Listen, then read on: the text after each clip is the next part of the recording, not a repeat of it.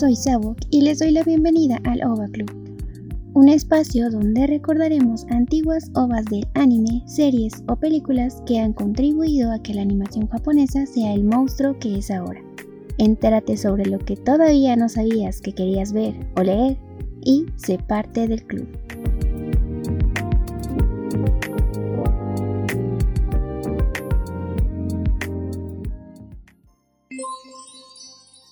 Estamos en la segunda semana del 2022 y aquí les presento una nueva sesión del OVA Club. Ustedes ya lo saben, aquí vamos a hablar de algunos de sus animes oldies perdidos por internet. El anime, como ya sabemos, tiene muchos géneros, y en esta ocasión vamos a hablar de un género que en lo particular me gusta, sí, pero me cansa al mismo tiempo. Estamos hablando del Espocom. Yo sé que muchos de ustedes ya saben de qué va, pero para los que no, estoy hablando de todas esas historias cuyo hilo de acción es algún deporte, ya sea fútbol, básquetbol, béisbol, tenis, natación, salto con garrocha, ciclismo, gimnasia y absolutamente todo, todo el deporte que se les ocurra. Creo que ya había hablado de esto en otro capítulo, pero igual ahí les va la información de nueva cuenta. La palabra Espocon es el resultado de la unión de dos palabras, que son sport, que como tal significa deporte, y de la palabra kondo, que significa espíritu. Por lo que Espocon significa espíritu deportivo. Y había dicho que este género me parecía cansado y amado al mismo tiempo porque Sí, me gusta ver mucho este tipo de historias, pero en muchas ocasiones me hace sufrir. Me hace sufrir mucho como ya sea los partidos, los encuentros o todas las pruebas que se presentan dentro de la historia.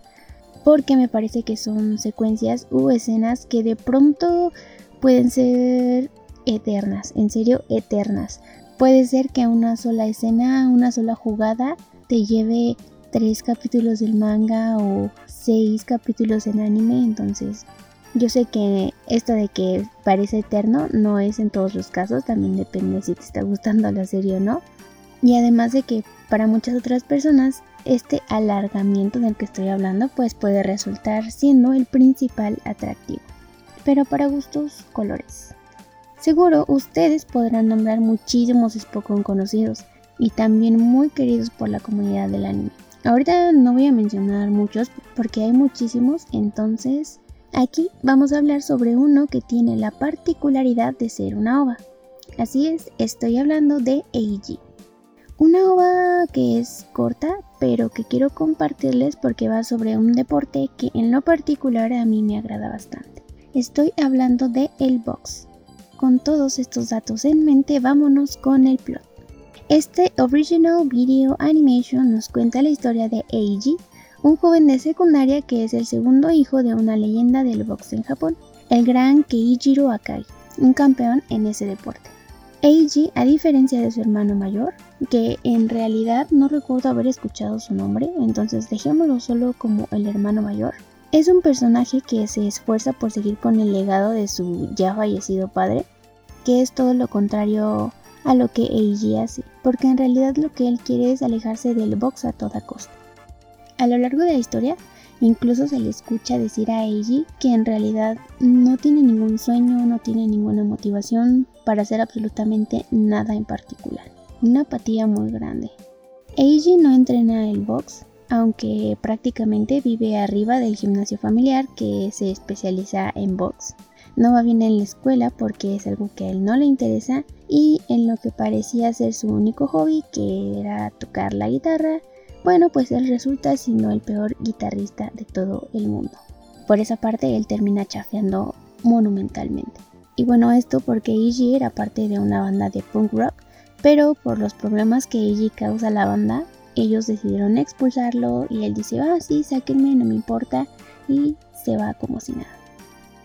En general, podemos ver en todo lo que dura la ova que Eiji es un joven muy violento, es desinteresado por muchas cosas y lo que lo caracteriza pareciera ser que es la holgazanería, pero que también muy en el fondo podemos ver que él sufre la ausencia de no tener un papá, ya que su papá le fue arrebatado por el deporte Y esto debido a que el papá de Eiji fue un campeón en un momento, pero después de ese campeonato que lo hizo muy muy famoso, su papá dejó de ganar peleas y esto ocasionaba que a Eiji y a su hermano les hicieran burla en la escuela y los señalaban por tener un papá perdedor.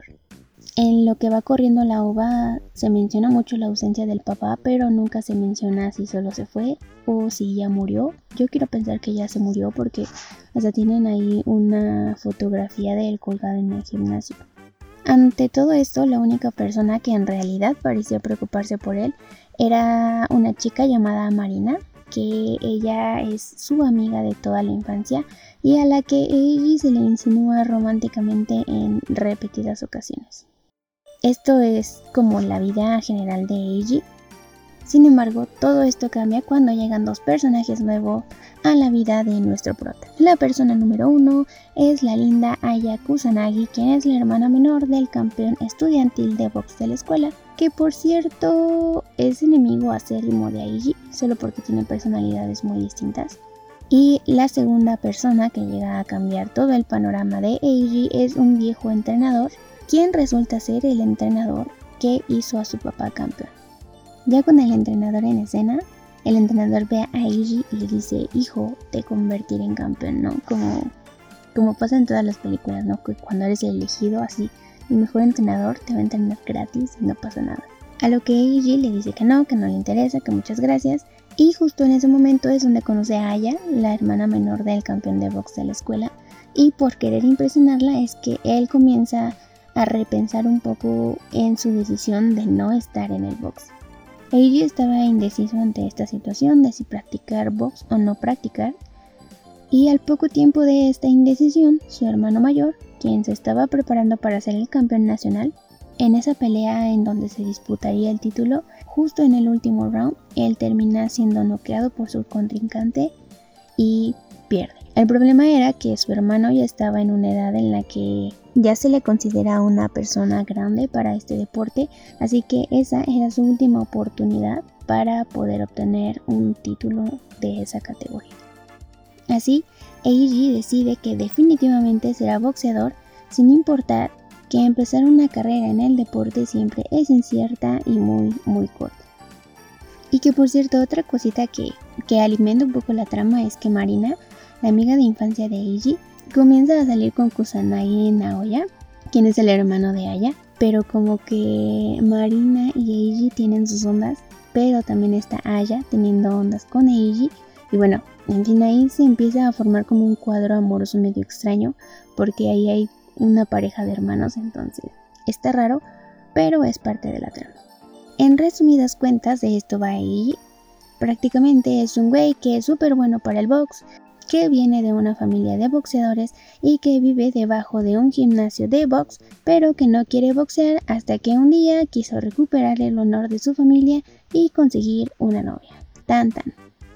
Sé que suena tal vez una historia un poco simple, pero si nos ponemos a pensar en las historias en los Spokon, me parece que la gran mayoría son así. Lo que en este género en realidad cuenta es el proceso por el cual pasan los protagonistas como deportistas para lograr sus metas. Ya saben, el sudor, las lágrimas y casi casi la sangre que implica dedicarte para un momento físico tan importante. Por suerte, algo que no es nada simple en esta obra es su banda sonora, que tiene canciones de varios de los grupos más famosos del momento en Japón de la escena alternativa cabe destacar. Uno de ellos es un trío de pop y a veces un trío de punk rock con un estilo que en internet definen como bubblegum pop. Bueno, este estilazo pertenece a un grupo llamado Go Bands, que es un trío femenino que al escuchar un álbum completo de ellas me parece una banda muy muy versátil. De verdad, tienen canciones con muchos estilos distintos hasta pareciera que de pronto son distintas bandas las que están tocando las canciones porque sí cambian mucho mucho de una canción a otra. Dos de las canciones de The Bands aparecen en la OVA AG y esta es una de ellas. Yo los dejo con Kako y Darin que se traduce como genial cariño.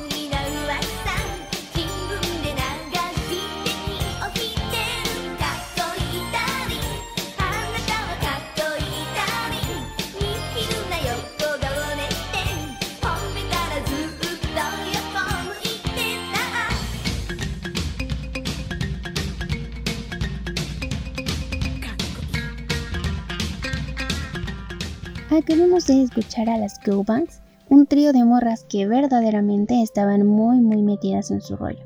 Su estilo era poco convencional para los años 80 en Japón, donde comenzaba a surgir y a tomar gran importancia dentro de la industria la figura de la idol pop japonesa.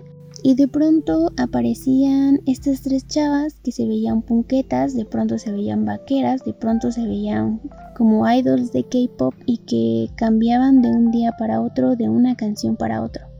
Y justo esta versatilidad de las Go Bands fue la que las hizo aparecer en MTV de esos años.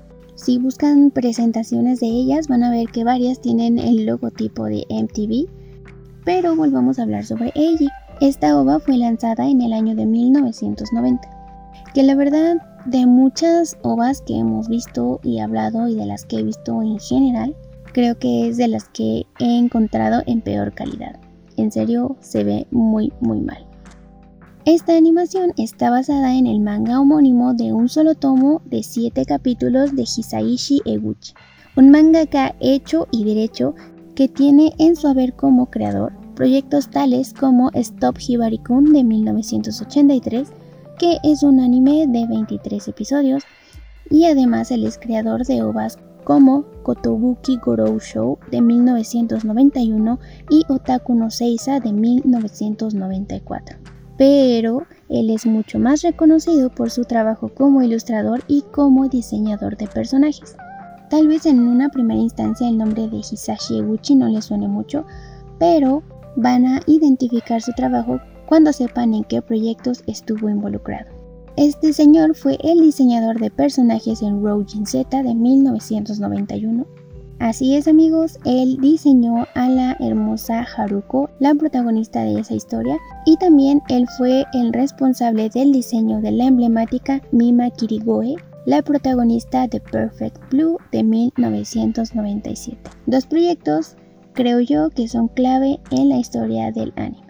Es bien sabido que Eguchi inclinó su carrera a diseñar personajes femeninos porque él sabía que este tipo de ilustraciones funcionaban muy bien y no solo funcionaban, lo siguen haciendo hasta nuestros días. Les aseguro que en Pinterest o en Instagram muchos ilustradores toman como base el trabajo de Eguchi para inspirarse o para aprender su estilo. Que si buscamos un poco sobre los estilos del anime, se lee mucho que este tipo de estilo, como el que hace Eguchi, va como a una corriente más realista.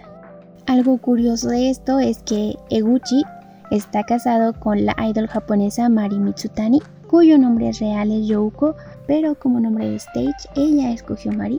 Y justo esta mujer, quien es la esposa de Eguchi, resultó ser la inspiración de este artista para diseñar a sus personajes femeninos. Si ves el trabajo de Eguchi, así en sus libros recopilatorios de ilustración, Muchas chicas que ahí aparecen sí se parecen mucho a Mari Mitsutani, por si gustan buscar a Mari Mitsutani y luego buscar a las chicas que dibuja Eguchi, se darán cuenta que algunas de ellas sí tienen gran parecido con su esposa.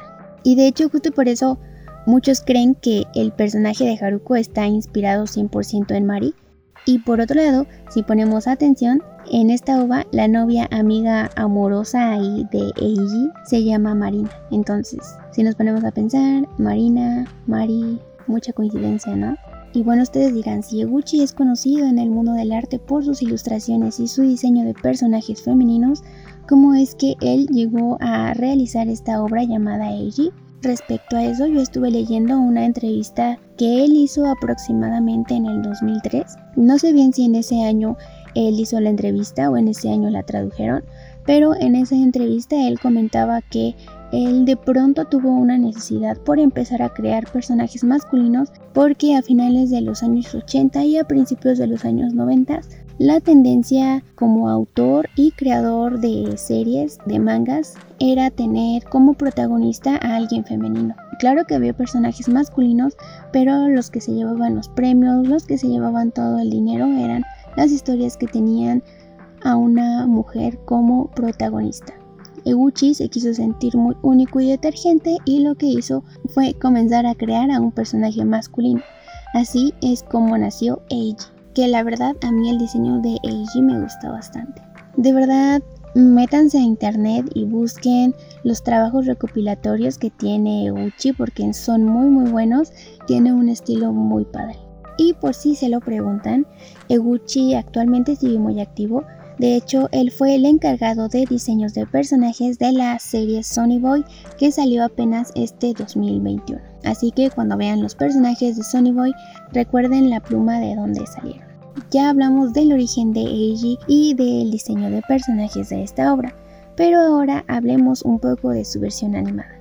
Animación que estuvo bajo la dirección de Mizuho Nishikubo, un director que tiene una trayectoria inmensa, trayectoria de la que ya habíamos hablado cuando tocó el turno de hablar sobre Digital Devil Story Megami Tensei de 1987. Así que si quieren saber un poquito más sobre todo lo que ha hecho Nishikubo, yo los invito a que reescuchen ese episodio o lo escuchen por primera vez si es que no lo han hecho. Eiji es una ova que tiene una duración total de 50 minutos, ya con todo y créditos incluidos. Entonces estamos hablando de un proyecto que es muy muy corto. Y por todas las situaciones que contiene es una ova clasificada 17 más. Y esta clasificación se le dio no por cuestiones eróticas o adultas, sino por el grado de violencia que implica el box en sí mismo. Pero claro que Eiji, o sea, también muestra algunas facetas ahí medio pervertidas que hacen que la clasificación también sea entendible por ese lado. Ahora, respecto a qué tanto del manga se puede ver en la OVA, es algo que por desgracia no puedo responderles. Ahora pensemos, se trata de un manga de 7 capítulos, que por cierto no he podido encontrar, pero con probabilidad de equivocarme, es probable que esta ova de Eiji se trate solo de uno o dos capítulos de la obra total, porque si no, estaríamos hablando de que este proyecto es una historia incompleta y que fue dejado a medias. Y saben algo que me pasó mucho mientras estuve buscando sobre esta ova, fue que yo buscaba Eiji así en el buscador y con el reciente éxito que ha tenido Banana Fish, digo reciente porque, o sea, Banana Fish es un anime del 2018, pero como que de un año para acá, todo el fandom de Banana Fish como que hizo un boom impresionante en redes sociales. Entonces ahora cuando yo buscaba a Eiji únicamente me salían resultados de Eiji Okumura, que resulta ser un personaje de Banana Fish y no del Eiji del que estamos hablando aquí. Les digo por si quieren irse a buscar a Eiji, bueno, se van a enfrentar también contra toda esta oleada de Banana Fish que pone a su Eiji primero que Eiji de esta obra. Es momento de pasar al siguiente bloque y mientras lo hacemos yo los dejo con el tema Clock de la banda japonesa de rock llamada Rabbit, un tema que es parte de la banda sonora oficial de esta gran ova de 1990 titulada Eiji.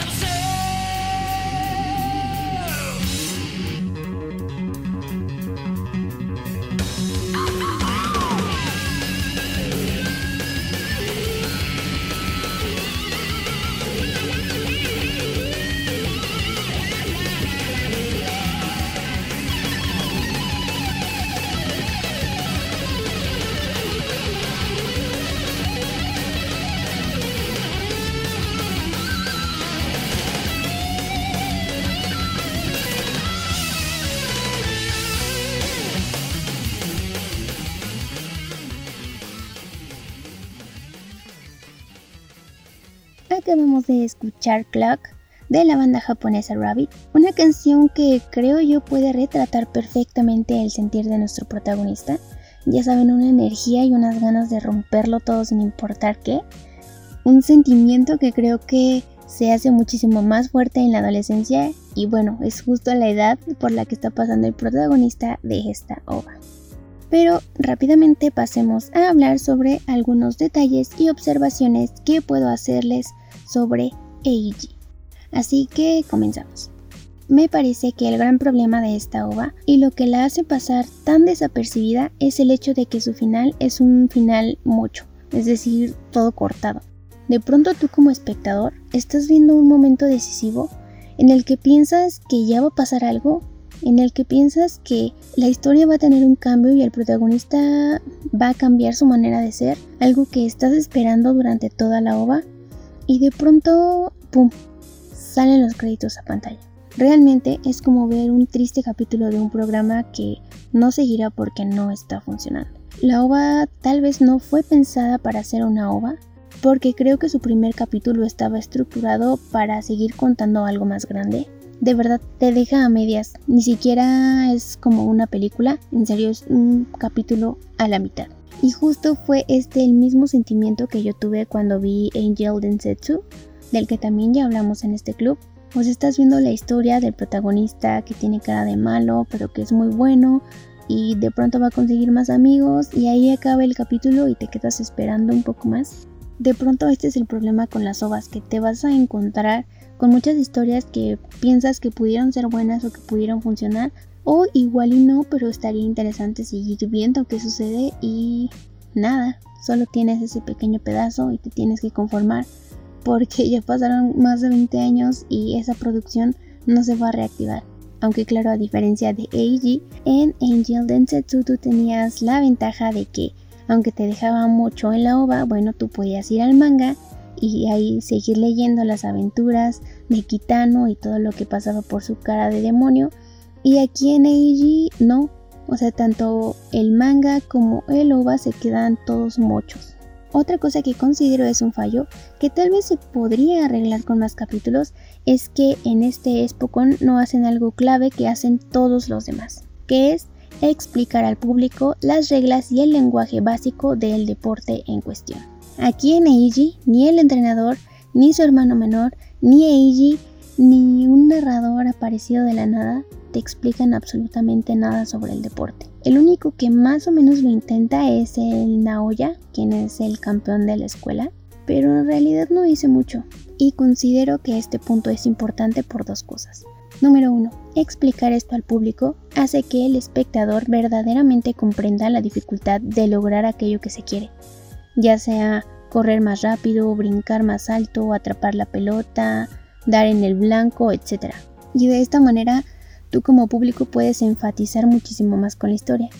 Y número dos, me parece que explicar las reglas hace que en realidad el público se interese genuinamente por ese deporte más allá de la historia del manga o del anime. Incluso ha habido casos en los que los Spokon han hecho que el público busque practicar estos deportes en la vida real.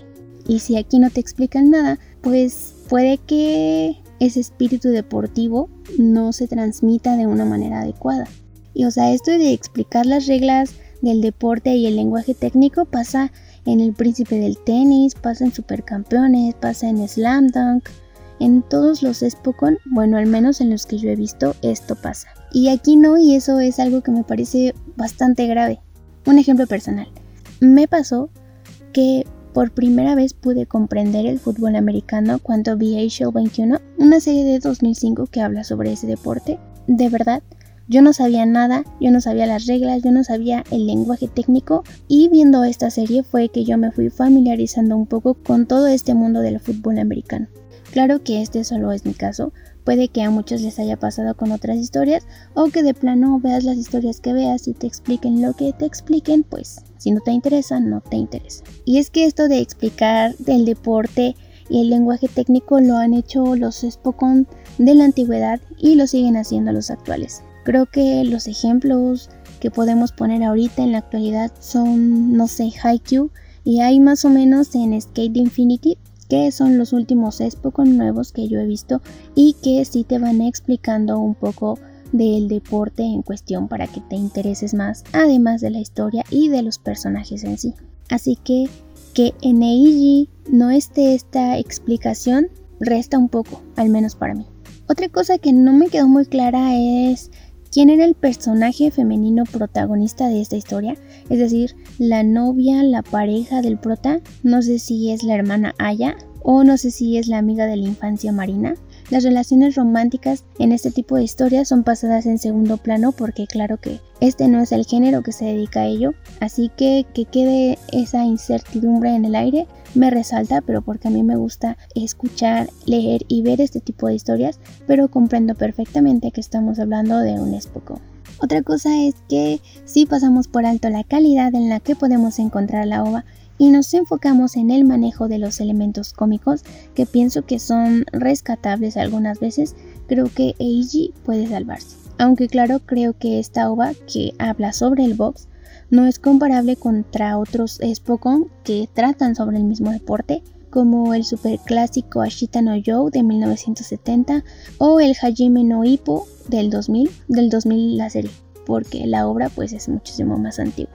Y otra cosa que debemos mencionar es que Eiji en sí como protagonista no tiene nada heroico, es más bien como un antihéroe que está en camino de reformarse, o sea, lo vemos y él es irrespetuoso con los demás, no muestra pasión por nada, flaquea al no saber de quién está enamorado y en general es un flojo de primera clase. Tal vez en su camino por cambiar todos estos detalles es que está el desarrollo de la historia, pero en realidad no se sabrá porque aquí todo quedó a medias. Aunque a pesar de todo esto, de todos estos aspectos frágiles que tiene esta obra, en mi búsqueda por ver Eiji en una mejor calidad, llegué a subastas en Amazon de un VHS de Eiji en donde había ofertas de casi 2.500 pesos mexicanos por una versión japonesa original de esta obra. 2.500 pesos por un VHS me parece realmente mucho dinero, es mucha plata y esto solo nos indica una cosa, que esto es verdaderamente un artículo de colección. Para los que no son de México y hagan más o menos sus cuentas, estamos hablando de un VHS por la módica cantidad de 123 dólares americanos. Así que con todo esto podemos llegar a la conclusión de que esta ova es conocida, sí, es respetada, Sí, y es considerada un artículo de colección, claramente, pero no por la historia en sí, sino por tratarse únicamente de un proyecto creado de pies a cabeza por Eguchi. Así que si les gustan los Spokon y no les molesta quedarse a medias para así ustedes hacerse de su cine mental e imaginar el desenlace de esta historia, Eiji es una obra perfecta para ustedes. Este fue el episodio dedicado a Eiji un anime tal vez mucho más grande que tú. En la descripción podrán encontrar el link que los llevará a la ova subtitulada en español. Debo abrir un paréntesis y decirles que está en muy muy mala calidad. Y respecto al manga, amigos míos, me temo decirles que se los debo. En serio no pude encontrarlo ni en inglés, ni en japonés, ni en coreano, ni en ningún otro idioma posible. Solamente encontré subastas por el manga por Amazon o por eBay o versiones digitales de la obra pero en japonés. Y amigos, desgraciadamente todavía no termino de aprender japonés. Ya con mi deuda incrementada con ustedes de conseguirles links y traducciones, es que el OVA Club número 15 se despide de ustedes. Yo soy Sabok y pueden encontrarme en Twitter como arroba SABOC. Me encantaría comenzar a leerlos por ahí o por la super cuenta del club que pueden encontrar en Twitter como arroba club-ova. Yo los dejo con el tema ending de esta ova llamada Eiji de 1990. Vamos a escuchar I Like You Reading a Merry Go Round interpretada por Kaori Kawamura. Nos estaremos escuchando hasta la próxima semana.